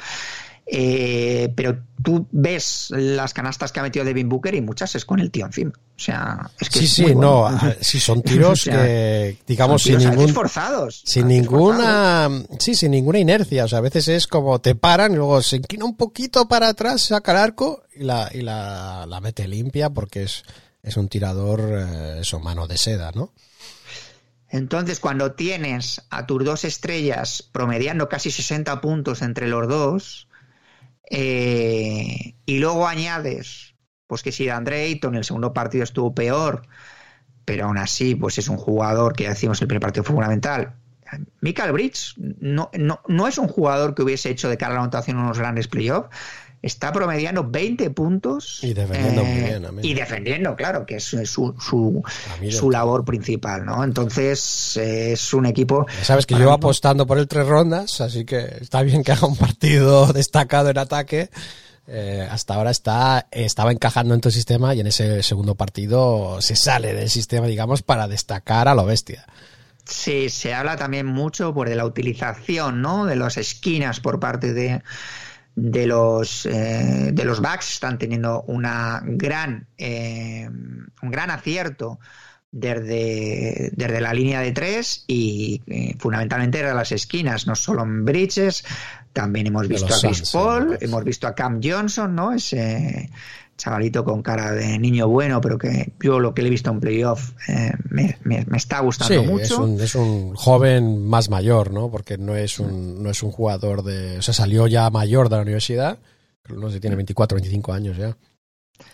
Y luego hay que hablar pues de la exhibición de Antetokounmpo, sobre todo en ese tercer cuarto donde mete 20 puntos, el tercer puerto del, seg- del segundo Estás partido. hablando del segundo partido ahora ya. sí, el segundo partido. Ya estoy mezclando, Javi. Estoy Claro, mezclando estás me mezclando parece- bastante, ¿no? Entonces, Sí, vamos a hablar un poco las diferencias también, ¿no? Entre el primer y el segundo partido, o sea, has hablado del papel de Brook López, y ahora en el segundo partido es distinto, ¿no? Cambian la cobertura de los, Mm. de los marcajes, ¿no? Hacen un poco más eh, lo que llaman el drop, ¿no? Que él espera mientras que el otro jugador recupera, y eso fue teóricamente más eficiente. Yo creo que el papel de Brook fue importante. Y vemos con el segundo partido el objetivo de Milwaukee, y, por eso en parte creo que tira, tantos tiros Drew Holiday, porque muchos son en, en entrada canasta, es es dominar la pintura, ¿no? Y crear esa presión eh, sobre la pintura de los Suns. Y de hecho funcionó en el sentido de, de que dominaron la pintura y metieron muchísimos más puntos en la pintura. Lo que pasa es que, claro, el triple eh, de los Suns eh, iguala las cosas, digamos. Metieron, no, metieron 20 triples y un 50% de, de, de, de- acierto, lo cual es muy difícil de contrarrestar, ¿no? En unas finales.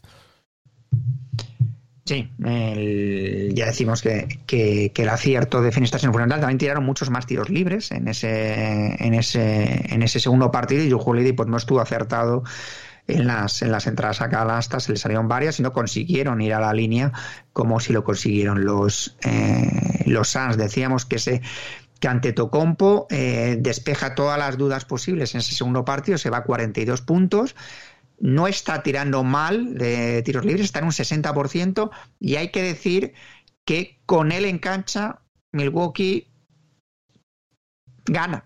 Eh, es el único jugador de Milwaukee que tiene un diferencial positivo, el más famoso más menos, eh, pues a favor de su equipo, ¿no? O sea, En- además en los dos partidos, o sea, Sí. tú fíjate, en el segundo partido, jugando 40 minutos, está en más 3, pierden de 10, así que han perdido de, de 13 puntos en los 8 minutos que ha estado fuera de la cancha. Ese es el Así- gran problema del equipo, ¿no? Cuando lo analizamos fríamente, como decías tú, Drew Holiday no está a la altura en, en ataque y Middleton este partido también eh, desaparece, ¿no? Es un, es un, es un pufo. bueno, no desaparece, pero bueno, pues eh, no está 5 de 16, 1 de está a 6 en triples. no está a eh, nivel, no, no, o sea, quiero decir que Menos 15. no han desaparecido en el sentido de que lo han, han tenido tiros, pero no los, bueno, pues no los han, no los han anotado. Ya decimos que el funcionamiento colectivo de los Suns es ahora mismo es una máquina. Es que es eh, en ataque y en, ataque y en defensa. Se les ha lesionado Saric, que estaba siendo uno de los jugadores que salían desde el banquillo, y pero bueno, pues eh, tampoco lo es, lo están notando de momento mucho y eh, necesitan recuperar mejores versiones los backs de varios de sus jugadores de banquillo que han estado, eh, pues por ejemplo Bobby Portis, ¿no? Fundamental en la serie contra Atlanta, mal, ¿no? Eh, lo poco que ha jugado no ha estado bien. Brinford ya sabemos que es lo mismo te, lo mismo te mete un triple de de 7 metros que, que no te toca aro y ha estado un poquito mejor Pat Connaughton, ¿no? Mejor, Eh, pero sí, fallando algunos triples importantísimos, ¿no? Al final y también una pérdida importante en ese segundo partido, pero sí, haciendo un, un rol.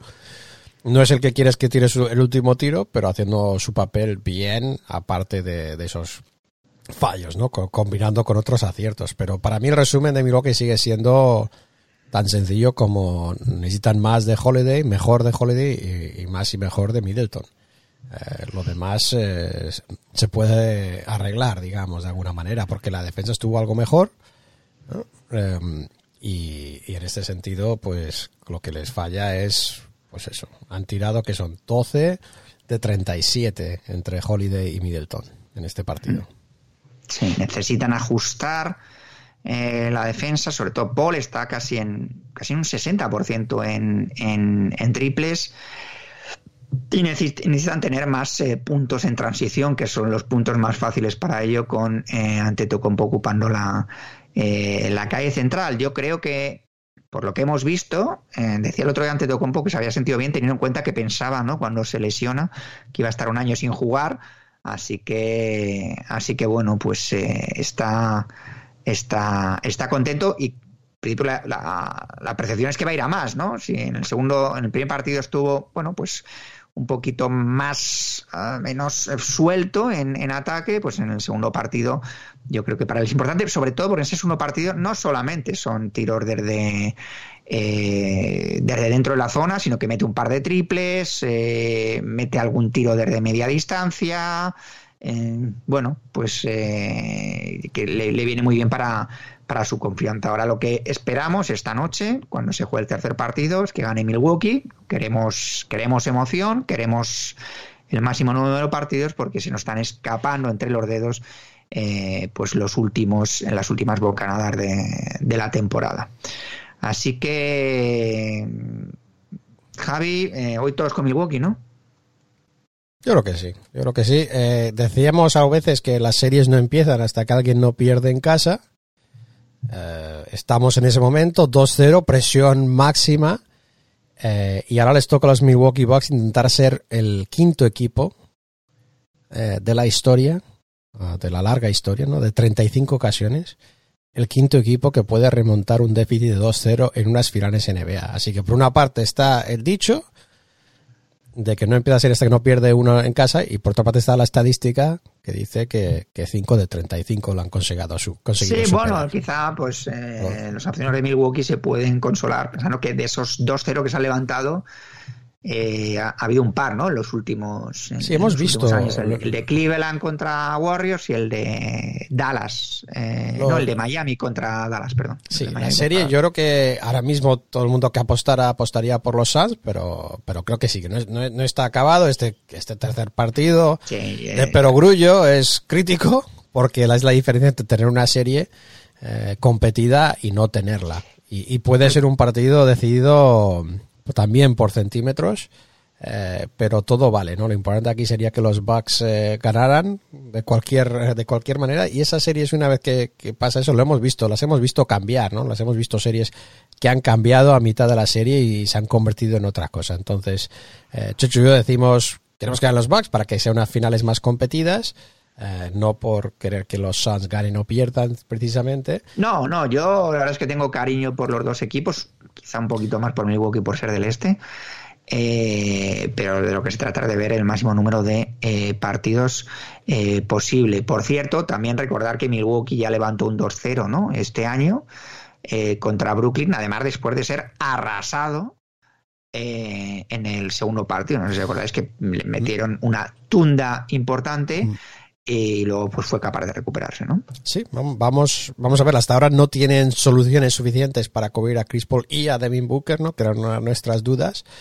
Eh, lo que sí que tienen bien es que Anteto está en forma y luego, es verdad, Chechu, si, si miramos 10 puntos eh, de diferencia en ese segundo partido, pero con momentos que llegaron a 6, con un par de ocasiones abiertas que fallan, con un par de pérdidas y tal, pues bueno, tampoco, digamos, hay que hacer transformaciones radicales, sino que hay que mejorar un poco esa eficiencia del tiro. Luego se han convertido, Checho, en un tiro, en un equipo que está tirando, que tira mal, ¿no? En el, desde el, desde el uh, tiro de tres, digamos, mal, me refiero a 29%.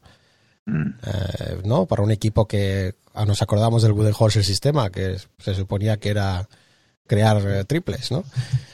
Ese es un mal indicativo y se podría, se debería corregir eh, hasta cierto punto, con lo cual creo que sí que hay opciones y sí que sí que debería haber serie.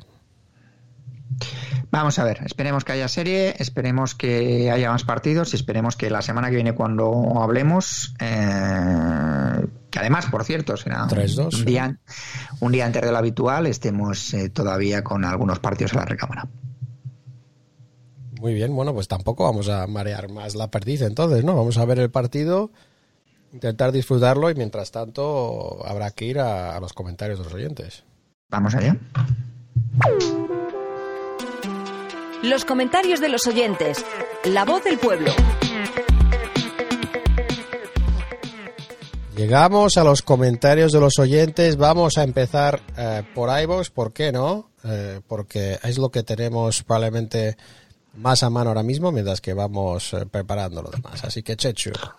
Vamos con iVoox, donde como siempre tenemos un grupo de eh, bueno pues eh, aficionados que se eh, toman la molestia también no solamente de oír el programa sino de escribir. Portugalete eh, dice que ya estaban hambrientos, así que así que bueno ya sabéis que estu- estuvimos una semana de régimen, así que pues gracias por, por escribir. Tito Han dice que eh, se presentaron unas finales con expectativa de buen baloncesto y alternativa de campeón. Desde luego, la alternativa de campeón seguro, ¿no? Porque tanto Phoenix como Milwaukee, pues hace mucho que no ganan el, el, el anillo. Así que, bueno, pues está abierto también verá eh, equipaciones nuevas por estos lados. Carlos de, de LV96. Dice, he de ser sincero, nunca confié en Atlanta y me costaba mucho tragar a Trey. Pero soy experto en que me cae en la boca y me encanta. Dice que lo inesperado eh, hace esto más divertido. Y, bueno, dice Misa, mm, me da la enhorabuena ¿no? por la temporada del equipo y a mí y a todos los eh, aficionados de, los Hawks. Muchas gracias, Carlos. Eh, Piti Díaz eh, dice que es una pena que Atlanta no llegara a una final con Sans. Era uno de mis sueños, entre tanto adoradores de los tristes y famosos Super Bigs. Los Bucks tienen uno y dos y medio. Eh, lo que pasa es que bueno, lo- lo- los Bucks eh, realmente han construido ese, ese Big Three que tienen eh, pues en elecciones del draft, en el caso de Tocompo, un buen ojo con Chris Middleton y Drew Holiday, pues sí, sí que es eh, un fichaje de agencia libre. Pero bueno, de agencia libre o lo, lo- fue un tren, el intercambio con Bledsoe, Javi, ¿no? El, el de el de Drew Holiday el año pasado, no recuerdo, no recuerdo ahora si No. fue intercambio o agencia libre. No, no, fue intercambio, fue intercambio. Fue intercambio, gordo. ¿no? Fue inter- fue intercambio. un Potosí por Holiday, yo creo lo que, que comentabas, ¿no? Que era mucho que habían dado. Y luego me come- nos comenta Piti Díaz que, se, que vio la película ¿no? de, de Draft Day. Dice, no puedo dejar de pensar en el draft del 84 con Akeem Bowie, Jordan Perkins eh, y hasta puedes acabar en Europa y luego ser árbitro como Leon Wood. ¿no? Dice, la peli pasable, pero dice que Kevin Costner siempre hace Kevin Costner ya sea JFK o, o dice el hombre que amaba a los indios. Eh, es otro que le hubiese gustado, ¿no? Que hubiese Atlanta, eh, estado Atlanta aquí. Dice, pero Bax también se lo merecía. Ver si Anteto se recupera un poco. Ya hemos visto que se ha recuperado a tope. Eh, Juan Galvez se alegra por la temporada de los Hawks, muchas gracias. Eh, dice a Chris Paul le tengo el mismo cariño que le tiene Javi, pero a nivel de narrativa, como me gustaría que los Suns reinaran en el 2021. Eh, Esparragazo bien salía el, asterisco, ¿no? El manido asterisco dice, ya está bien. Oye, Javi, es que siempre se me olvida decir esto y llevo queriendo decirlo un montón hablando de, de, los espárragos. Y quiero comentarlo por ti- contigo por si me das alguna explicación, ¿no? Por si me das alguna razón que a mí se me pase. Eh, ya se ha visto es que cuando se realiza el salto inicial en los partidos, el equipo que gana va a, va a tener la primera posesión en el cuarto, cuarto, ¿no? En el último cuarto, mientras que el equipo que pierde ese salto inicial eh, va a tener la primera posesión en el segundo y en el tercer cuarto. Cosa que me parece un poco injusta, porque además, digamos, lanzan el balón al aire y, y ganar el balón no te supone ningún, ninguna ventaja. Eh, porque tienes al final el mismo número de posesiones que el otro equipo. Mm, Entonces, eh, y a veces te puedo asegurar que empezar con la posesión en el segundo y el tercer cuarto, a veces puede ser casi más importante, ¿no? Vas perdiendo de, de 10 al descanso, pues mira. Sobre todo el último cuarto, ¿no? Sí, bueno, el último cuarto lo ganas si has ganado el salto inicial, pero a veces lo mismo el partido ya se te ha ido. No lo sé. Me parece que si hay un salto inicial y hay. La recompensa no puede ser a que tú hayas ganado una jugada. Eh, Sí. pues eso, que no, que no, no, no tener más posesiones, ¿no? O sea, en fin. Yo- sí, no, yo entiendo que esto está destrozando el baloncesto. O sea, llevamos, llevamos preocupados. Eh, primero está el tema de estamos tirando demasiados triples y ahora este del salto entre dos. Es a mí me, que- me perturba, Javi, me Me perturba. Como perturbado Perturba. que eres, te perturba. Sí, no, no tengo. Pues se puede investigar, pero yo creo que es como es tan interesante, eh, sobre todo para ti, quizás te recomiendo lo investigues tú y nos lo cuentas, ¿vale? Porque ya, ya, yo ya investigo y buceo mis chorradas, tú, tú investiga las tuyas. Pero me parece, sí, me parece curioso, lo que pasa es que no me llega, no me llega a perturbar. Nando Durá no estaba para nada de acuerdo con nuestro último invitado y su arroz con cosas. No sabíamos que algo de polémica habría. Ah, polémica iba a haber, polémica iba a haber. Eh, Joanín. Pero yo, yo os voy a explicar que yo desde fuera, viviendo fuera, no lo entiendo, la polémica del, de no poder llamarlo paya, de lo que sea. Pero bueno. La. Y Joanín me da también la enhorabuena por el éxito de Atlanta. La verdad es que es emocionante, ¿no? Que este. Sí, a mí no me ha llegado ningún, ninguna No, enhorabuena. ay, ¿no? claro, claro, es que los Lakers. pues, Memphis, ni, dices, ni. Lakers, ni nada, no. Pero No, bueno, si gana- si gana enhorabuena, Memphis, Chechu. Enhorabuena, Chechu, que parece que te faltan, te faltan apoyos. Y dice que eh, ya queda menos para su parte favorita del programa, que son los seriales veraniegos. Sí, pues en claro breve, sí. los tenemos. Para algunos equipos es la máxima ilusión. Eh, JDH, JJNNJ, no sé qué, dice: Sois unos jugones, quiere compartir algo que no, sea, que no sé si llega a la categoría de Sparko o soy el único que le ha pasado. En los primeros partidos libres de los Suns comprobaba que mi ordenador estaba bien eh, por el siniquete que pone en el estadio con cada acierto. Eh, y hablando de tiros libres, no me quiero imaginar estar a piel delante y que todo el estadio te cronometra el unísono para hacerte fallar. Eh, ¿Los jugadores se pueden preparar de alguna manera para este tipo de situaciones? Bueno, pues eh, la misma, yo creo que la misma preparación que puedes tener para, para situaciones de máxima presión en los, eh, en los partidos. Supongo que tienen psicólogos, supongo que tendrán psicólogos en, eh, a nivel de, de equipo y no sé si alguno también pues a, a nivel a nivel particular. Bueno, le, le preguntaba, ¿no? Ante Tocompo si, si oía al público hacía eso y decía, hay más de 10.000 personas contándome, claro que lo oigo. Dice, ¿cómo no lo va a oír? Eh, es muy difícil prepararse para eso, ¿no, Checho? O sea, primero, es difícil prepararte para tirar tiros libres en una final.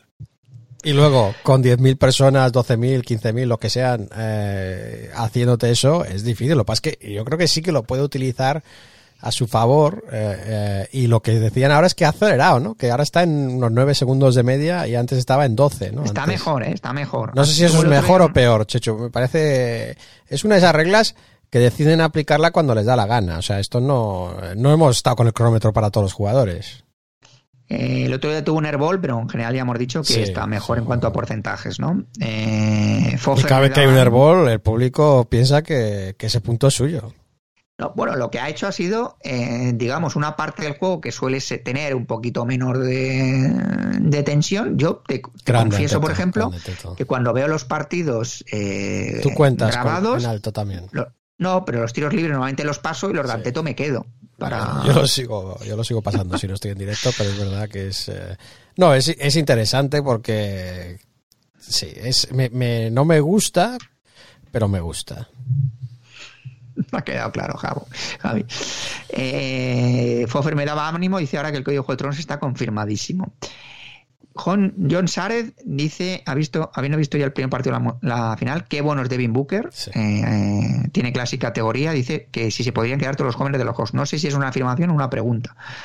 Pero si es una pregunta, ya te digo que es bastante difícil que se queden todos los jóvenes. Y si dices tú, se- el dueño ya también. Sí, sí, y si se quedan todos será porque alguno quiera mm, cobrar menos de lo que cobraría en otro equipo. Porque, porque si no es que no va a haber. eh, Bueno, pero no para haber- este próximo año lo único que hay que pagar de estos es a Collins. Sí, exactamente. Y lo demás son decisiones que hacéis de banquillo, ¿no? De mover, de que haya menos, ¿no? Pues Sí, tenéis- pero yo, pero, pero yo no descarto tampoco que salga a lo mejor algún otro joven. Sí, sí, por eso como un eh, paquete. este verano en algún traspaso porque porque Sí. tú ya tengas planificado que no le vas a poder Claro, eh, tienes- que no va a poder tener en el equipo no Sí, Entonces, a, veces tener demasiados eh, tampoco es bueno Lo mejor siempre, para su progresión, para, ¿no? y para química del equipo y tal. Exactamente. O sea, que decir que si hubiésemos tenido a todos disponibles en los playoffs, es decir, a nuestra, a la rotación que jugó, más Hunter, más Redis, pues, pues no hubiesen podido jugar, evidentemente, evidentemente todos. Eh, vamos a ver también la progresión de Okongu, ¿no? Que es un jugador que yo le veo, o sea, muy valiente, eh, muy centrado, eh, a nivel mental muy maduro, pero muy verde en, en cuanto al, tema de, ataque, ¿no? Edu nos decía que enhorabuena por el programa. eh, dice, después del segundo partido, creo que se ganan, si ganan uno o dos partidos se pueden dar por contextos. Holiday y Middleton están muy desafortunados de cara al aro. Y el día que les entre los tiros es bastante probable que ganen el partido. Pero a Baden-Holzer le veo sin recursos y a los Suns todo lo contrario. Parece que tiene herramientas diferentes para cada momento. Y dice, los Bucks, más allá del juego físico y actuaciones individuales, no parece que sepan hacer mucho más. Bueno. Y, bueno, pues, eh, Vamos a ver, o sea, el juego físico de los Bucks también es por sistema, ¿no? O sea, es, es una decisión y un ajuste eh, que hace. Fíjate cómo sale en ese segundo partido, ¿no? Eh, es- es- eso, es, eso es estrategia también, ¿no? No es simplemente físico abrumador, sino que están cargando y atacando eh, con ganas. Y yo creo que Budenholzer le hemos criticado aquí también, pero no se puede ser siempre el... En mi opinión, ¿no? No podemos criticarle de no hacer ajustes. Han ajustado sus marcajes, han ajustado su juego de ataque. Otra cosa es que no haya ajustado la mirilla de Drew Holiday. Claro, es que al O- final o, los sea que hay, ajustes... sí, claro. Hay mucho ajuste, pero luego si Devin Booker te, que te clava un triple con el tío encima... Sí, 50% eh, en tiros de tres del, de, de los Suns, pues claro. si Middleton te ha fallado... Es verdad, lo hemos visto. Esa ha sido la crítica de Budenholzer. Lo que pasa es que en este caso, eh, no lo sé. No lo sé si, si yo le pondría todo el cargo de culpa a Budenholzer ahora mismo. Además que llevamos dos partidos. Sí, bueno, y además, em, bueno. además José parece que se tiene la escopeta cargada ¿eh? contra él y yo creo que en estos Es que playoffs... es- vamos, resulta, una vez que es que una vez que hemos llegado a esa conclusión es difícil cambiar, ¿no? A mí también me pasa con y con Budenholzer también, ¿no? Que, que me esfuerzo a mí mismo a ser un poco más objetivo porque eh, es la respuesta que salta automática, ¿no? Vemos eh, ahora mismo están entrados todos los tiros eh, de los Suns y claro, eso alguien tiene que ser responsable. Así que, bueno, pues eso es todo lo que hay en iVoox. Muchas gracias, como siempre, a todos, de verdad, de corazón, por tomarnos el tiempo de escribir. Sí, también quería, bueno, dar las gracias a, a Sergi Franco, nos ha escrito, ¿no? En comentarios arroba relación de NBA, también podéis escribir por ahí por correo electrónico, email, los que sigáis utilizando email, es que Checho, el email no sé si está cayendo en, en uso o no. em, eh, la ¿Tú ya gente no le lo utilizas tanto? o ¿Qué, qué pasa? Hombre, yo, por ejemplo, al revés, yo en el trabajo tengo tantos emails al día que, que me cuesta mucho mirar cualquier email eh, luego, ¿no? Porque te llegan eh, spam, te llegan todas estas cosas y el trabajo ya, pues mis más de 100 al día que tengo que contestar lo que sea, pues yo creo que son, me tienen un poco ya frito, ¿no? Y no sé si eso es lo que le pasa a otra gente o simplemente han, han pasado a la próxima tecnología. Pero bueno, Sergi nos comenta, o tú tienes, tú estás cansado de los emails, Checho, tú es que nunca te has sido muy prolífico, ¿no? Ya sabes que escribir. eh, Sí, me no, a mí me cuesta. pasa algo así con los audiomensajes.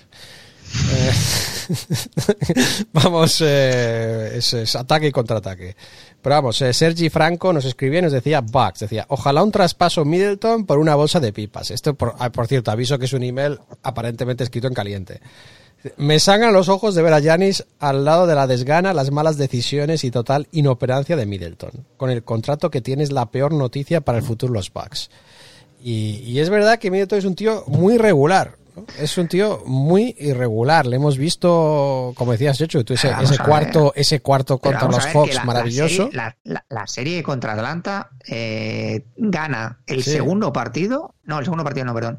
El tercer partido lo gana él y el último prácticamente también lo gana él. Por eso te O sea, digo, pero, pero no es un, no tiene la consistencia que necesitan los Bucks a estas alturas, a estos niveles, ¿no? Vamos a ver, le quedan partidos todavía, pero sí que es verdad que es un poco irregular, vamos a decir. No es súper irregular, sigue siendo una estrella, pero está en ese limbo que a veces nos decepciona y otras veces nos, nos vuelve locos.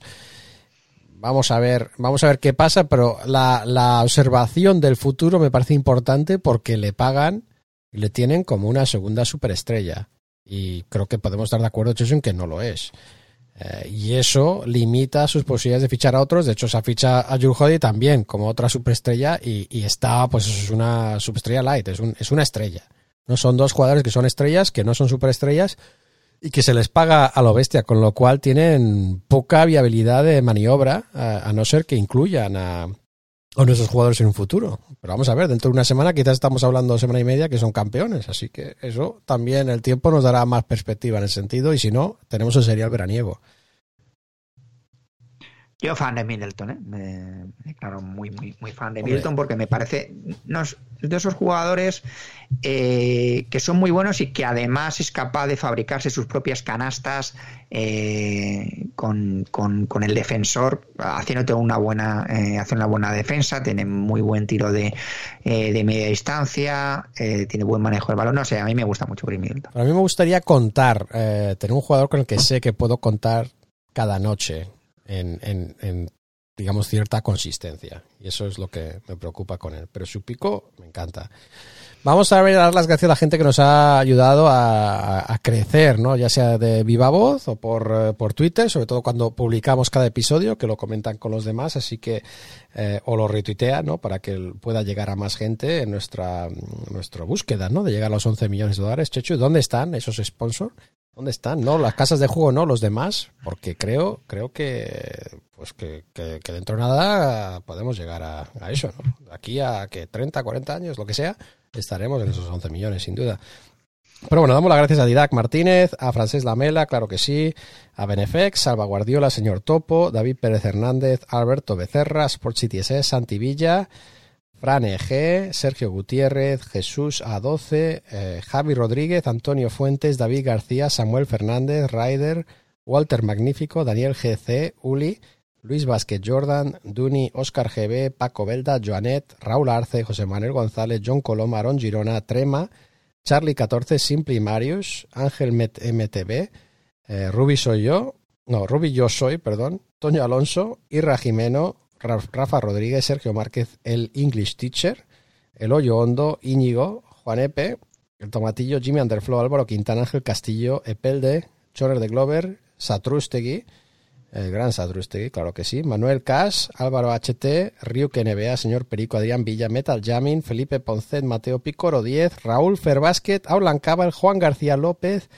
Ricard Romero, Daniel Latorre, Joseba, Antonio de El Tío Fa, Luis Pantoja y Galle. O sea que mucho, mucho apoyo y muchas, muchas gracias a todos vosotros por ese gran apoyo que nos dais. Y ahora sí, Chechu, para la semana que viene queremos decir algo, hay que aclarar con lo que has dicho tú el horario, ¿no? Vamos a publicar, si todo sale bien, el- un día antes, ¿no? El, el domingo, Chechu, toca irme de vacaciones al fin, que lo necesito para no volverme loco.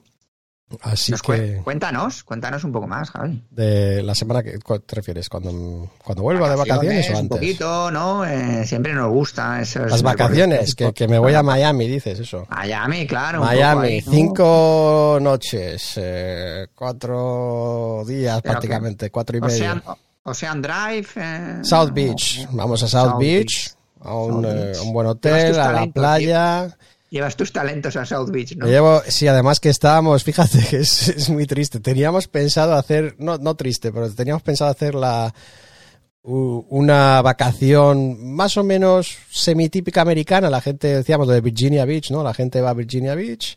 Eh, puedes ir, puedes ir en coche, ¿no? Cinco o seis horas, tal, plantarte ahí, ir a un hotel ahí. Y, y estamos ahí, luego nos entró ganas de, de Puerto Rico y luego miramos Miami y acabamos, claro, acabamos en Miami. Eh, porque claro, Miami y Virginia Beach eh, hay niveles, ¿no? O sea, hay una diferencia entre las playas de, de Miami, ¿no? Tú has estado en las playas de Miami, Chechu, ¿no? Y las playas son... ¿no? Yo, yo he estado un par de veces y, y me han encantado. Así que vamos a ir allí. No tenemos todavía toda la agenda programada, pero bueno, vamos con, con mi hija a disfrutar del, de la vida de Miami, pero no vamos a cerrar los garitos, no vamos a estar en el club con Harden, o sea, no, no estamos para esas cosas ya, estamos, somos un poco más tranquilos, vamos a, no, vamos a, pues eso, a disfrutar de, de unos días y unas noches, quizás las noches un poco más cortas. Muy bien, pues nada. Ya contaremos si, si, qué Antes de, ahí, ¿no? antes de Miami, ración NBA y, y las finales. Así que. Sí, pues algún día nada. espero poder volver a España, ¿no? Lo que pasa es que hasta ahora con los protocolos y todo eso y, y con mi hija que no está vacunada, ¿no? Con nueve años, pues es un poco más fácil viajar dentro de, de Estados Unidos, pero ya quisiera yo poder viajar de vuelta a casa. Quizás un live, pero un live con distancias. ¿Habría que poner distancias? No sabemos todavía, ¿no? Claro. Bueno, pues habrá que esperar que siga avan- avanzando la vacunación eh, en, en masa, si es posible. Muy bien, pues nada más. Entonces, esto ha sido todo. Gracias por acompañarnos. Eh, ¿Qué estoy diciendo? Ah, no, pues me he saltado todo lo, habitual, ¿no? Recordaros que podéis mandar comentarios a comentarios arroba raciondelmea.com, que podéis seguirnos por Facebook, por Twitter, donde os avisamos cada vez que publicamos un nuevo episodio. Os avisaremos que es el sábado otra vez. Eh, y eh, por Twitter podéis seguir a Chechu en arroba astrochechu, a mí en arroba ración de NBAJ y por Facebook ponéis ración de NBA en el buscador, igual que si nos queréis dejar un mensaje de voz en Skype, ponéis eh, ración de NBA el buscador de Skype, nos dejáis un mensaje de voz. Y ahora sí, nada, esto, esto ha sido todo. Gracias por acompañarnos. Volveremos con otro programa la semana que viene. Hasta luego. Adiós. Ración de NBA. Cada semana, otra ración.